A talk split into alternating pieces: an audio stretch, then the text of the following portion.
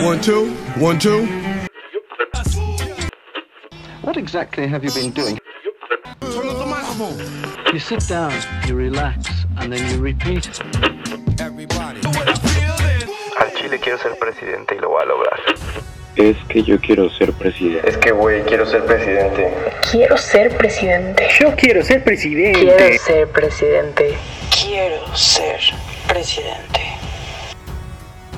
Bienvenidos a este nuevo episodio de Quiero ser presidente, el podcast para hablar con y de mis amigos para presumirlos. Esta noche nos va a acompañar Axel. ¿Qué pez? ¿Desde dónde hablamos, Axel? De aquí de la Ciudad de México, en la colonia Lomas de Sotelo. Aquí andamos. Excelente. Ah, pues Eh, soy Axel, güey. Y pues hoy te voy a invitar una chelita, güey. Como lo hacíamos cuando se podía salir. Excelente, la voy a abrir de una vez. Voy a tomar una bohemia. Oh, Bien, bien, bien. ¿Tu ¿Tú chela favorita? Probablemente de las comerciales, sí. Sí, la bohemia. Sí, también entra en mi top, güey, pero estoy tomando mi favorita ahorita, es la Pacífico. Ah, ¿por qué te gusta? No sé, es ligera. A mí me gustan las chelas más, más ligeritas. Creo que esa cumple bastante. Precio, calidad, me gusta mucho. Bien. Siento la garganta rara. Ayer fumé como murciélago y Creí que ya lo habías dejado, güey. es- estoy intentando hacerlo. Pero ayer vi a Alfredo, entonces Ah, ¿neta? pues, tuvimos que Bueno. trabajar unas cosas y Ajá. pues no quedó más que ir hasta, hasta su casa en las águilas. No más. Bueno, pero de menos ya viste a alguien. Qué chido. Sí, pero no inventes, fumar como murciélago sí me pegó.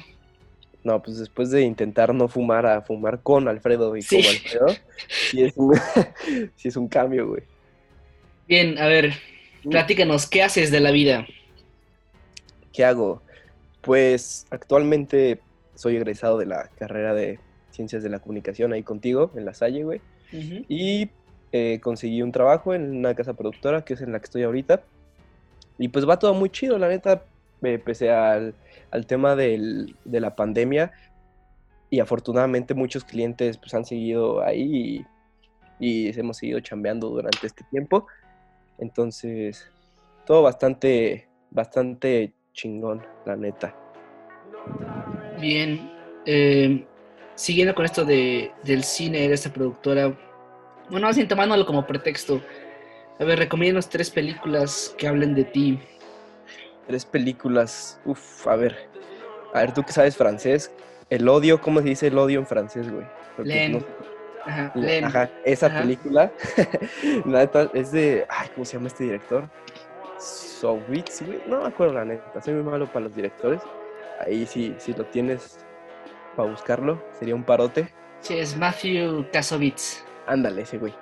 Pues es una película, ajá, una película bien chida, es acerca de, de- de tres, este, de tres morrillos en los suburbios de Francia y ver qué, qué les presenta la vida durante 24 horas. Entonces es bastante interesante cómo cada uno tiene la forma de ver la vida, cada uno qué, qué metas tiene, cada uno cómo actúa ante diversas situaciones.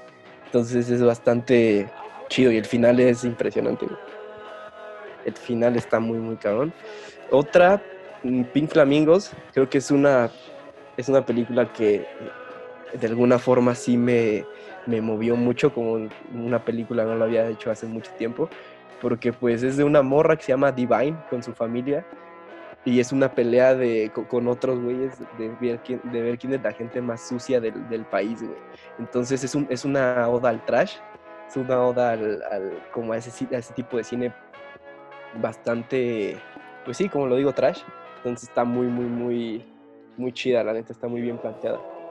Y la última, Menace to Society se me hace una película eh, de culto para, para el rap, güey, que no se le ha dado tanto significado, pero pues si quieren adentrarse un poco más en el mundo del rap y el cine, Menace to Society pues, te narra la vida de, de unos amigos que viven en Compton y cómo se van enfrentando a, pues, a la vida y a, a- a tomar decisiones incorrectas y cómo eso te puede afectar en, en lo que resta de tu vida. ¿Y por qué te gusta esa? Primero creo que porque retrata muy bien eh, esa vida en Compton, los- la gente que vive en Compton la ve como, como la, la película y la gente que, no sé, un Kendrick Lamar que es de, de ese, de ese mismo lugar, ha hecho ref- muchas referencias en sus canciones acerca de la película. Entonces, si te late el rap, es obligatorio ver esa. Es de culto. Bien. ¿Y de libros? ¿Algún libro que te haya gustado, que te haya marcado, que hable de ti? Pues el último que leí eh, me lo recomendó el, And- el Andresito, güey. Eh, es de las tribulaciones del estudiante Torles y es de un es alemán el, el libro y te habla de cómo un güey sale de sus comodidades, sale de vivir con sus papás para irse a un instituto eh, del régimen aus- austrohúngaro y pues cómo se enfrenta a, a los estudiantes, cómo lo tratan en temas eh, sádicos, en temas eh, bastante sexuales, güey. Está muy muy fuerte el libro, pero la neta vale mucho la pena leerlo. Sí te habla de cómo el güey intenta verlo con una racionalidad y una madurez impresionante, pero, al- pero a la vez con esos problemas es difícil, ¿sabes? ¿Y por qué te gustó? Pues creo que por eso, ¿sabes? Al final de cuentas es un- las confrontaciones siempre me resultan muy, muy interesantes y sobre todo si se trata de salirse de una zona de confort como lo hizo el, el personaje principal. Y aparte es una historia real, entonces me, me pareció bastante interesante el tema. Bien, y por último, para acabar con las recomendaciones, eh, tres canciones. Tres rolitas, güey. Mm. Ay, qué difícil. Eh, una de Slow Tie que se llama Toaster, güey. Eh, Slow Tie creo que ha sido el- mi rapero favorito durante los últimos dos años. Es muy, muy chido. Se me hace una voz bastante importante para las nuevas generaciones, sobre todo de su país, que es Inglaterra. Mm, James Blake. eh, Live Round Here sería mi otra rola. Es mi artista favorito. Y la tercera, ay, de, un, artista nuevo, entre comillas, se llama Larry Pink The Human. La canción se llama Love You Bye. Y pues es un güey que eh, tocaba, en, bueno, toca en una banda de punk que se llama Slaves y hace un proyecto totalmente distinto a lo que es con su otra banda. Entonces es muy, muy interesante cómo se reinventó en, este, en esta rola y pues nos deja ver lo talentoso que es ese güey. ¿Y por qué en específico esas tres canciones? La primera me gusta mucho. eh, me gusta mucho ese artista porque maneja muy bien. Maneja muy bien los, los temas a los que se refiere. Su, su álbum debut habla pues, del Brexit, de varias situaciones que, vive, que él vivió de joven en Inglaterra, en un barrio que se llama Northampton. Y pues, no sé, me, me latió un chingo ese disco, güey, desde la primera vez que lo escuché y esa es mi rola favorita. James Blake porque me parece es mi artista favorito, güey. Me parece el genio de nuestra generación. Y esa es de mis canciones favoritas de ese güey. Y la última, pues, no sé, creo que ese tema que te digo de reinventarse, de tocar punk súper hardcore a, bajarse tres líneas y tocar esa, ese tipo de, música como más folk, más tranquilón. Y la letra está muy chida, esa rola de la Love You Bye. Se la recomiendo, se la recomiendo mucho. Está muy verga. Bien, siguiendo con ese tema de la música, ¿cómo juega la música en tu vida? O sea, recientemente escuché el podcast de Andrés. Ahora sí, el Andrés que El entrevistamos, el Azamar, justo.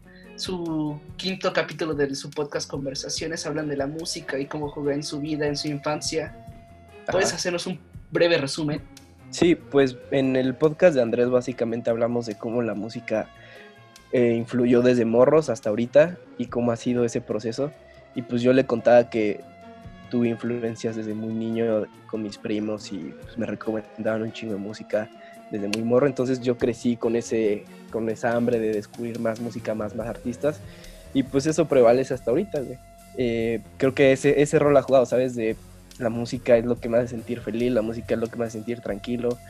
Es la, es la cosa que más emociones me provoca, entonces em, cada vez intento descubrir más géneros y más artistas para ir refrescando esos sentimientos. Bien, justo lo que dices, descubrir música. Creo que eso lo llevas muy bien a tu nuevo proyecto que estás sacando que se llama el Music Dealer.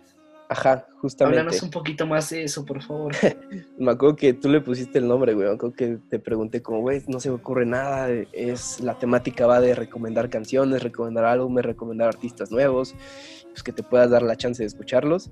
Tú me dijiste, ah, güey, Music Dealer suena chido. Yo, ah, güey, sí suena chingón.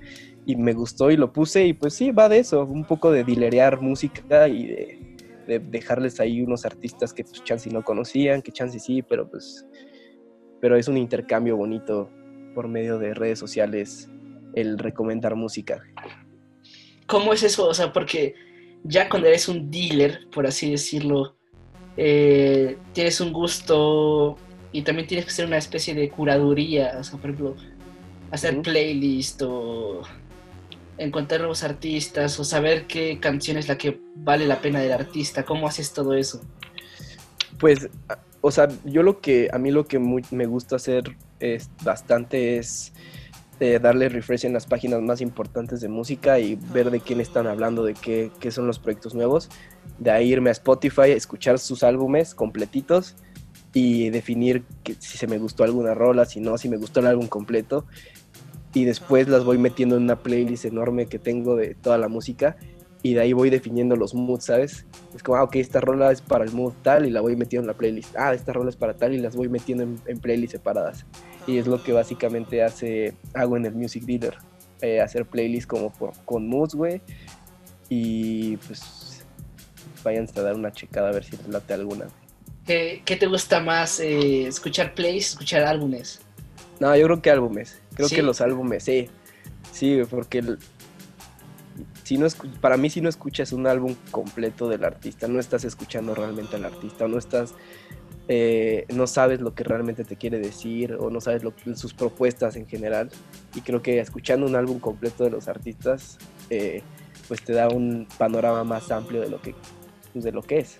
Pero por ejemplo, en este caso donde los artistas no sacan álbumes, sino más bien van sacando como de single, single, single, single, single. Y, y últimamente creo que es lo que, o sea, en los últimos ocho años y sobre todo lo podemos ver con géneros como el reggaetón, eh, ya hay muy, muy pocas personas que sacan álbumes o que se atreven, porque pues, por singles es más, pu- puede pegar más un single que un álbum completo, ¿sabes? Y creo que es algo que se está perdiendo un chingo como eso en la cultura de la música, como hacer, hacer un concepto en un álbum y dárselo a la gente así Sí. ahora ya son más de singles y eh, o sea no estoy en contra de los singles tampoco pero no te deja ver todo lo que quiere representar el. Sí, creo que igual eh, plataformas como Spotify contribuyeron a eso. claro Pero por ejemplo, algo que trajo Spotify que me gusta mucho son las playlists. Sí. O sea, creo que con las playlists puedes alcanzar como justo la construcción o la curaduría, si quieres, de un mood específico. Exacto. Y explorarlo también, ¿no? claro es que eh, a eso voy. Después de que tú ya exploraste todo el álbum del artista ya puedes definir cuáles te gustan y cuáles van a un mood o cuáles no van a otro mood. Y, todo, y ya de ahí tú puedes ir definiendo ah, ok esta playlist no sé se llama rolas para no para hacer pasta güey ah, ok, ¿qué quieres para hacer pasta? Pues estás movido, estás haciendo comida, ah, ok, esta rola de este, de este álbum va para acá, pero tal vez en ese mismo álbum te encuentres una rola triste que va para tu rola, para tu playlist de rolas tristes, ¿sabes? Entonces creo que por eso es importante aventarte lo más posible del artista.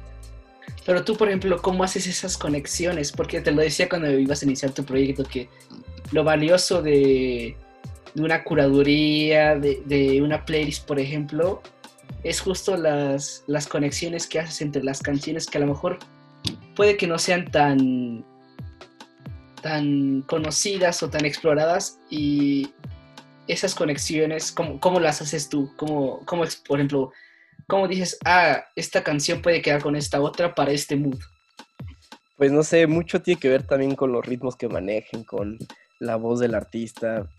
Si estás haciendo una, rol- una playlist movida, no vas a meter algo de, no sé, güey, algo, algo bajoneado, algo lento, ¿sabes? Entonces creo que ahí es, ahí puedes definir muchas, o incluso te puedes fijar mucho en las letras, porque muchas veces hay rolas movidas porque tienen letras tristes. También ahí me fijo bastante en qué dice, qué quiere decir el artista para el mood. Creo que todo juega. Fíjate que a mí me cuesta un buen de trabajo fijarme en la letra, aunque sea en español. Como que escucho más la voz del artista como si fuera un instrumento más, como lo que está diciendo. Ya después sí tengo que ponerle mucha atención para ver lo que está diciendo. Ya. No, fíjate que a mí es de lo más interesante que nos puede presentar un artista, que son, que son las letras, güey. Realmente, creo que es lo que más, tiene significado. Más allá de la música, creo que lo que, está, lo que puede plasmar en las letras o lo que te quiere decir el artista en las letras tiene mucho, mucho, mucho valor. Bien, y bueno, hay otro, otro proyectito que hiciste, el Roll One, el Ajá. rollo 1. Sí, Háblanos sí. un poquito para que veas, para que escuchen la, la conexión que haces entre la foto y la música. Sí, pues eh, yo a mí me gusta tomar fotos y en los últimos cuatro meses me quedé con un rollo que es el, el Tri-X 400, pero lo tuve durante mucho tiempo, güey. Entonces me puse a hacer una playlist durante todo ese tiempo para, para ver qué música estaba escuchando mientras tomaba esas fotos, güey. Entonces, más o menos por ahí va el proyecto. O sea, Eh, también llevas la ejemplo. música, llevas la música a la fotografía, la fotografía a la música, o más claro. bien se combina. Es que para mí es una. Juega todo, ¿sabes? La música que estás escuchando te puede inspirar mucho a una fotografía o viceversa. Ves una foto y te puede inspirar a escuchar una música, güey, o qué sé yo. Pero para mí es un conjunto muy, muy importante porque siempre que estoy tomando, o la mayor parte que estoy tomando fotos, estoy escuchando algo.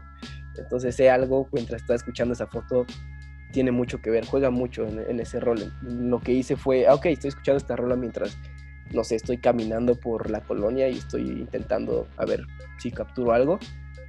Y todas esas rolas las iba metiendo a la playlist y pues ahí está en mi perfil de Spotify por si quieren ver qué, qué me latió escuchar durante ese rollo. Y ya que entramos a la foto análoga, háblanos un poquito más de esta pasión que tienes. Pues es una pasión relativamente nueva que mm, jugó muy, mucho, mucho el rol que, que también ustedes le entraron, eh, Andrés, Alfredo y tú. Y pues creo que jugó bastante porque pues, yo no sabía nada de ese mundo. Y ustedes era como, güey, pues vamos acá a revelar, vamos acá a comprar rollos, vamos acá, aquí puedes comprar cámaras. Y yo ahí me empecé a, a meter, a meter, a meter. Y fue como, ok, bueno, voy a comprar mi primera cámara. Fue una point and shoot. Y solo le metía Fuji C200, porque son los más baratos, güey. Y me empezó a gustar el look, me gustó el estilo que, que reflejaba, era distinto. Y dije, ah, ok, pues me voy a comprar ya mi primera cámara este, análoga en forma, que fue, es una cónica, una cónica TI se llama. Sí, un tanque. Y es un tanque, güey. es- tú lo has visto, pesa un chingo. Y es muy, muy resistente, pero la neta me ha dado resultados bien chidos. Y pues ya me he ido eh, metiendo más junto con, junto con ustedes a este mundo análogo. La neta me encanta. Me gusta, me gusta mucho. Y a ver, una pregunta. ¿Prefieres eh, desechables, cámaras desechables? Porque me acuerdo que en lo que compramos las cámaras, eh, tiramos desechables.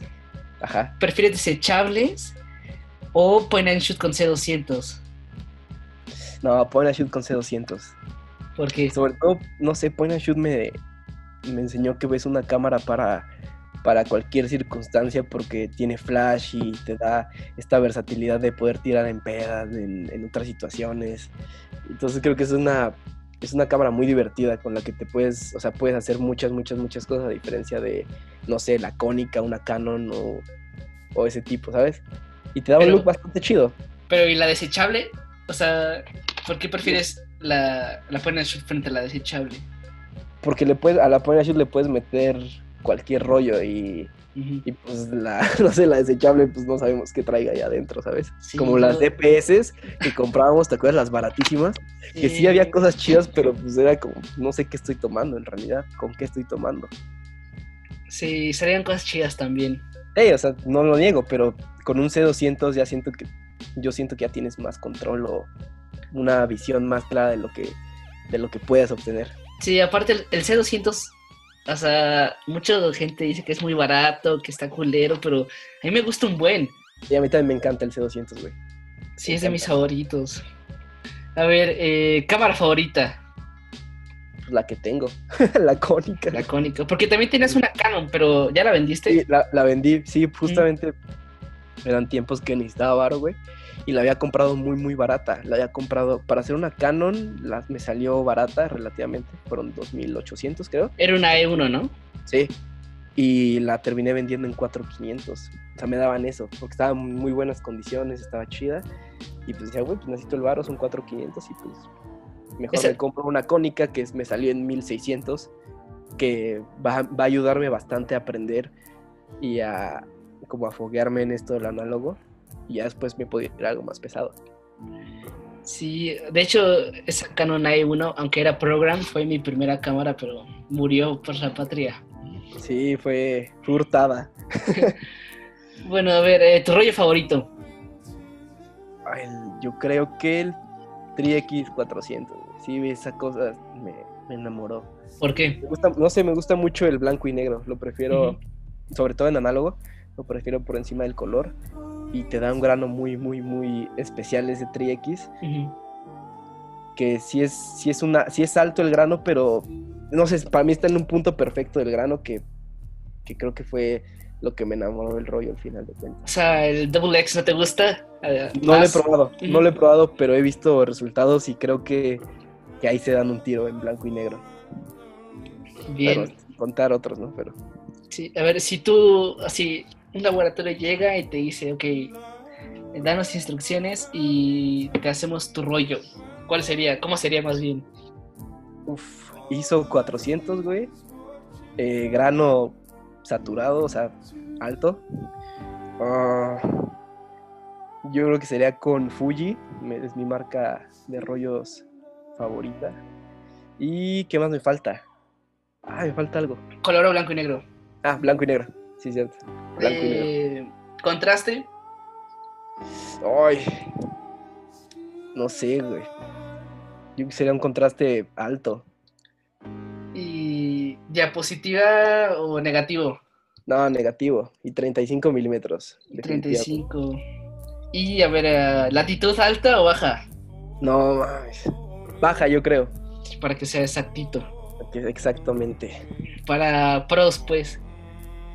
Pues me- me- ese sería mi rollo ideal. ¿El tuyo cu- cuál, cuál sería así? No sé. eh, a mí lo que me gusta un chingo de, de tienen rollo es, son los colores. Ajá, Probablemente será color. ok. Eh, estoy indeciso si entre formato 120 o 35, pero Es que el 120 es caro, por eso me decidí 35. güey. sí, creo que justo como para que sea de batalla sería 35 milímetros. Ajá, Un grano alto, pero finito, finito, finito. ok. Con muy poco contraste, yo creo, y yo creo que balanceado hacia los cálidos. Ok, Como para que una... un- o sea, sería el rollo ideal para un retrato en el atardecer. ok. ¿Con qué marca lo harías? Mm. Kodak, ¿Un Kodak? sí. Sería más bien, sería como una variación del Portra, más que nada, Ajá. ¿No? Y justo me llegó a la, a la mente el Portra. Tú ya usaste Portra, ¿no? Sí, pero no he revelado. O sea, tengo ahí Ah, dos ok, rollitos ok. sin revelar. Pues hay que ver qué sale de ahí, güey. Sí. Está chido. Bien, y luego, bueno, siguiendo con esto del análogo, eh, hiciste un documental para graduarte como tesis. Sí. Sí, no Platícanos.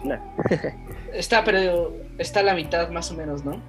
Sí, ya, Por yo creo que un poquito más de la mitad. Sí, esta pandemia lo, lo paró. Sí, Eh, me, platica- faltaron, me faltaron entrevistar a dos fotógrafas y, y- y ya estamos listos para la edición completa. Pero bueno, es un proyecto que fue de, de para te- proyecto terminal que le dicen ahí en la Salle, que es para titularse. Y yo decidí hacer un documental acerca de la búsqueda de estilo fotográfico, lo difícil que eso se torna por toda la inundación de imágenes que tenemos.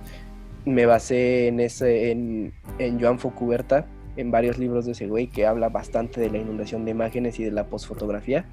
Y creo que ese fue el punto de partida. Me acuerdo que estaba muy, muy indeci- indeciso por lo que quería decir, pero al final pues, tú fuiste uno de los que me ayudaste un chingo a bajar el, el- el concepto y e igual me ayudaste mucho en, en los rodajes, creo que estuviste en la mayoría. Y pues está ahorita en edición a falta de dos entrevistas. Eh, ¿Qué es la posfotografía?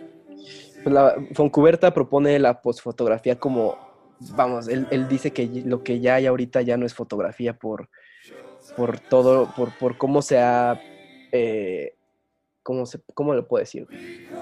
Por cómo se ha, no devaluado, más bien cómo se ha defectuado la fotografía y cómo ya ahora ya tiene otros fines realmente, ya no es como fotografía, güey. Ya con los celulares podemos tomar millones de fotos, ya van para más para redes sociales, ya van para para todo ese tipo de cosas. Entonces, para él ya no es la fotografía, ya es post-fotografía. O sea, sí, el punto, sí, la postfoto- postfotografía es B, el Ajá, punto A, ¿qué era? pues fotografía, güey. Ah, pero, o sea, ¿a a ¿qué fines tenía? ¿A ¿Dónde llegaba? Ah, pues yo creo que, o sea, más bien yo sé que Fontcuberta es fotógrafo y, pues, o sea, le tocó vivir como cuando la fotografía realmente era, él lo define como era un, era un arte real y se hacía real. Era como, ok, esto requiere un esfuerzo, ¿por qué? Porque tengo que tal cosa con mi cámara y al final sí soy un fotógrafo, porque pues, no mames, me chingué toda la teoría. Y para él ahorita ya, sea, ya está todo defectuoso en, en- en torno a ese tema, porque pues ya cualquiera puede hacerlo, ¿sabes? Ya cualquiera puede decirse fotógrafo y, y pues es lo que propone él. ¿Y, y tú qué piensas?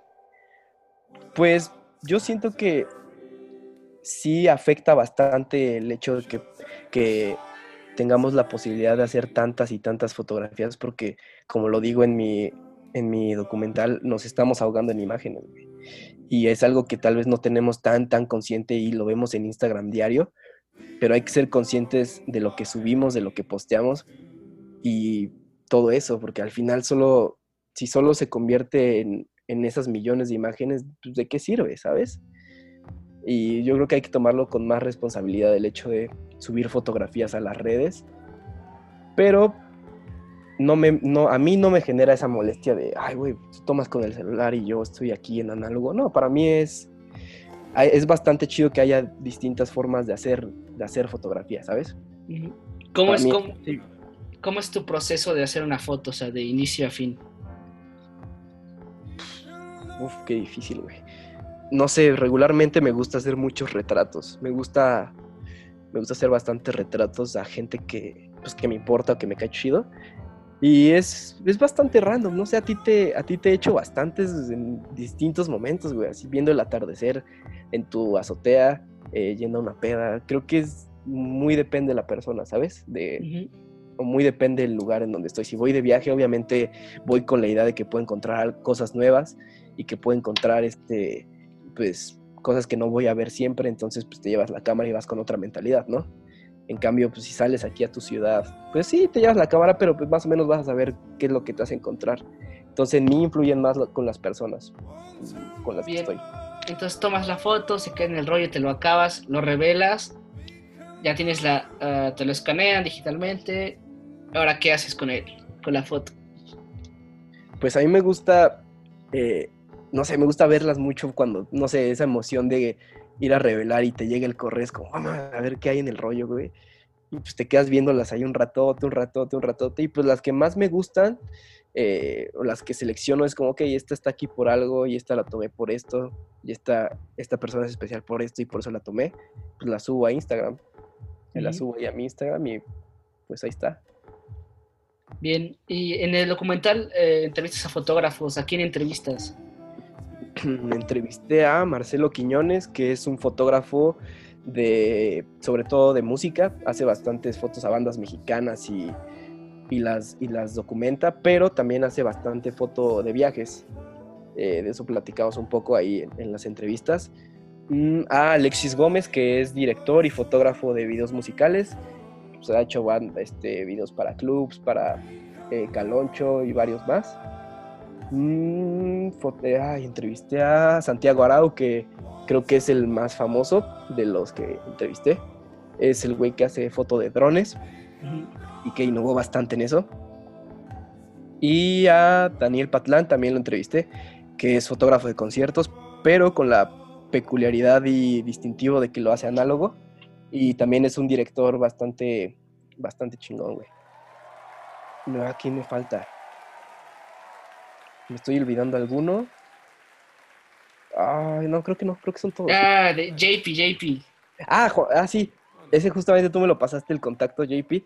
Y es un fotógrafo de arquitectura que, la neta, yo, yo conozco muy, muy poco de ese tipo de fotografía, pero pues lo que he visto ese güey está muy, muy cabrón, güey. Sí, el JP fue mi maestro. Sí, güey, justamente también ahí estamos cotorreando durante la entrevista de ese pedo. Bastante chido. Y bueno, a ver, eh, ¿qué otros proyectos en cuarentena has desarrollado? Ay, proyectos. mm, Pues he estado eh, viendo qué onda con el Club del Filme con ustedes y intentándolo llevar a mejor puerto. Pues siguiendo tocar la guitarra, tocando el piano. Sobre todo el piano lo he estado mejorando bastante. por- porque yo tengo un vecino que tiene un piano y me lo presta, güey. Pero ese vecino ya lo regaló, güey. O sea, y bueno, además ya lo vendió, entonces ahorita ya no tengo forma de tocar el piano. Entonces estoy viendo de cómo financiar uno para seguir practicando lo chido. Iba bastante bien, la neta. Y me metí a unos cursos de Ableton para producir música y hacer cualquier ahí mamada. Y ahorita ya terminaron, entonces me puse un reto personal que es eh, sacar un EP de cuatro canciones para diciembre, güey. ¿Sobre qué va? Eh, va a ser house, música house. ¿Y qué estilo es? Ah, bueno, música, o sea, pero sobre, House, ¿sobre qué habla? ¿Qué explora? Pues la verdad me estoy explorando a mí mismo, pero no en una parte tan sentimental, sino es como, ok, voy a ver lo que puedo hacer con las herramientas que tengo, voy a, llevar, voy a llevarme un límite y voy a pues, ver qué sale. Es- estoy haciendo eso, la neta. Tengo claro el estilo de música, pero no sé qué quiera decir. Solo estoy experimentando. Bien. Y. Sí. A ver, eh, tú solo tienes, como red social, solo tienes Instagram. Sí, sí, sí. Y eso implica una forma peculiar, o sea, dice algo de ti, o sea, ¿por qué solo tienes Instagram y no lo demás? Puta, güey. Me cagan las redes sociales, la neta. Las odio, las detesto. Eh, eso lo descubrí como a los, ¿qué te gusta? 14 años. Que estaba en auge Facebook y Twitter y todo eso. Y en algún punto las tuve. Tuve Twitter y tuve Facebook, pero pues la neta ni las usaba y se me hacían una pérdida de tiempo porque cuando las usaba realmente pues solo me quedaba ahí viendo publicaciones que pues no me interesaban o pura estupidez que me quitaba el tiempo. Entonces pues decidí borrarlas en esa época de mi vida y vi que realmente no las necesitaba o no las extrañaba y así me he seguido hasta, hasta estas fechas que me mantengo con Instagram porque se me hace una la uso como una herramienta de, de, de trabajo donde pues, es como un book ya es como un book y la gente que llegas a seguir puede ser una, una influencia, inspiración siendo cuidadosos creo que podemos encontrar proyectos bastante chidos y que nos inspiren bastante. Sí, de hecho, o sea, hablé de algo parecido hoy con mi papá. Justo me Ajá. preguntó como, me preguntó como, oye, ¿para qué sirve Instagram? Y fue como, me quedé pensando y fue como, sí, pues ya, ya casi casi se ha convertido una, a una tarjeta de, una tarjeta de presentación Sí, güey. para lo que sea, ¿no? Sí, está, está extraño Justo, todo justo. eso. Sí, yo lo veo como un book y cuando... Y muchas veces pasa, ¿no? Que eh, ven tu perfil de Instagram y dicen, ah, güey, pues tomas fotos chidas, a ver, te voy a recomendar o bla. Entonces creo que puede, puede- nos puede servir mucho como una herramienta más como... También como entretenimiento, claro, pero también lo podemos ver como una herramienta de trabajo. Sí, creo que sí tiene buenas utilidades hasta eso. Sí, bastante. Además de distraerse. Además, claro. Bueno, eh, a ver, dinos, ¿qué otros hobbies tienes? Oh, hobbies, pues juego mucho, juego mucho Xbox, güey. Tú lo sabes. eh, soy el mejor jugador de FIFA de nuestros amigos. Eso yo creo que nadie lo pone en tela de juicio. Le partiste, espera, anécdota, le partiste la madre a Little Jesus, ¿no? Le partí la madre a Little Jesus, sí, ahí está en YouTube. Le gané un partido de FIFA a Little Jesus. Estuvo bastante, estuvo A bastante ver. random ese día, güey. Platica un poquito de la experiencia, güey. Yo estaba en, en Francia en esos Ah, momentos. netón.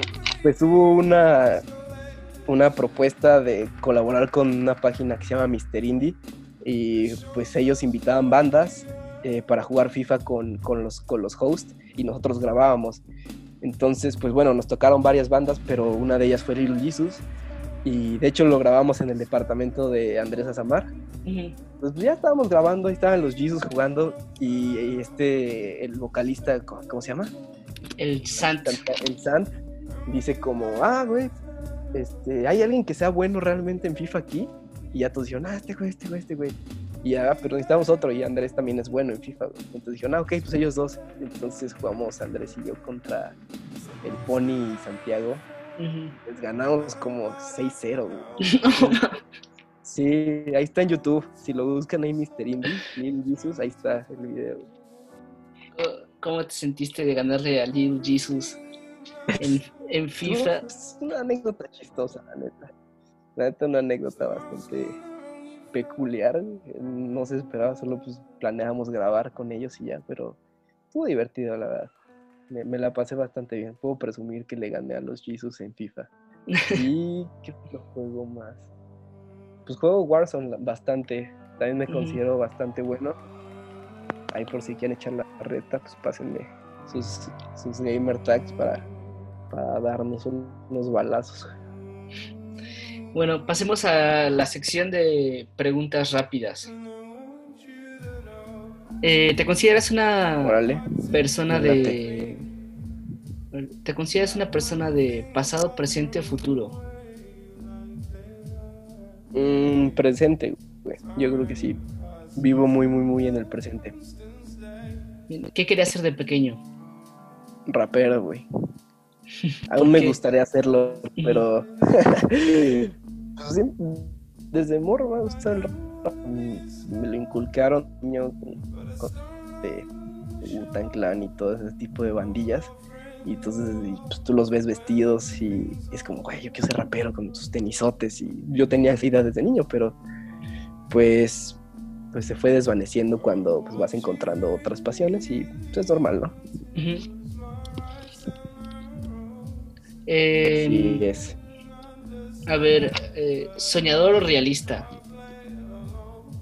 Mm, realista, güey. 100%. Bien. Pu- ¿Puedes repetirlo, güey? Porque se respiraste en el mic. Ah, realista, güey. 100% realista. Bien. Ah, igual ahorita apagué mi cámara porque se estaba trabando la transmisión. Ah, sí, güey, no hay falla. A ver. Bien, y, y si pudieras escoger dónde vivir, ¿dónde te gustaría? Uy, yo creo que en Berlín. ¿Por qué? Pues no sé, me gusta bastante eh, la música industrial, güey. Y en Berlín se dan muchos raves y hay mucha, mucha música por descubrir ahí. Y bastantes artistas muy, muy chidos que pues tocan en. que tocan en antros así nada más. Y este- ese tipo de, de cosas me llama bastante el lugar. Aparte de que es una gran, gran ciudad, como que tiene una parte viejita y una parte nueva. Me gusta mucho ese- esa combinación. Bien. Eh, ¿Tienes algún ídolo? Ay, yo creo que sí, pero son bastantes. En, cual- en, en muchas áreas puedo encontrar ídolos. En, o sea, en muchas, en mucho tipo de cosas. En la música yo creo que sería Kanye West, güey, y James Blake serían mis ídolos. De la, del arte y la pintura, pues Remedios Varo me gusta mucho, mucho, mucho.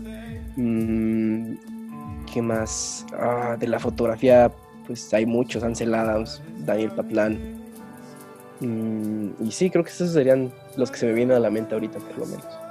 Bien, eh, tu mayor logro que consideres. Uf, yo creo que haber sido fotógrafo del fashion film de, del Dolce y Gabbana, güey. Yo creo que sí estuvo, estuvo muy chido, muy fashion, muy fancy.